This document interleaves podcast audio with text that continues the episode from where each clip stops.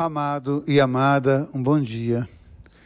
Hoje quero fazer esse momento de oração e reflexão como uma homenagem ou uma manifestação de gratidão a uma pessoa que me ensinou muito na minha vida, uma grande e querida amiga, irmã Romi Alt. Ela era da congregação das Irmãs Paulinas, era uma grande incentivadora da palavra de Deus e foi minha professora de Sagrada Escritura. Era alguém com quem eu tinha uma relação muito estreita, uma amizade muito profunda e uma admiração muito rica. Alguém que me ensinou muito.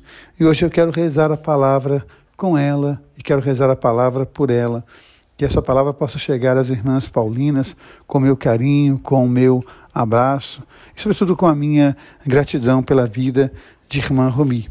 E hoje, olhando a palavra de Deus, o profeta Isaías vai dizer que se o povo tivesse escutado a palavra do Senhor, a sua paz e a sua justiça iriam parecer e transparecer para todas as pessoas. E o Evangelho nos fala quando Jesus olha para aquela comunidade que é indiferente àquilo que ele faz. Ou seja, tudo que ele faz gera crítica naquela comunidade. Parece como criança que não dança, parece como criança que não canta, parece como criança que não interage.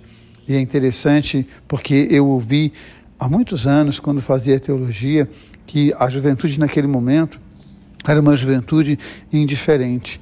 Não é uma juventude que não era uma juventude que acreditava ou que deixava de acreditar. É que não fazia falta, é que não fazia diferença. E é interessante que essa juventude daquele momento é, ou são os adultos de hoje, é a fase adulta de hoje. E há tantas e tantas pessoas que vivem como se Deus não fizesse diferença. Há tantas e tantas pessoas que são totalmente indiferentes. E eu penso, e eu acredito, como religioso que sou, que quando nós nos tornamos indiferentes ao sagrado, quando nós nos tornamos indiferentes a Deus, nós acabamos por nos tornar indiferente ao outro e, por fim, a nós mesmos, e acabamos por adoecer. Que nós vamos hoje tomar essa palavra e pensar: quando Deus fala ao meu coração, qual é a diferença que faz? Quando meu coração se abre para a alegria de Deus, qual é a diferença que faz?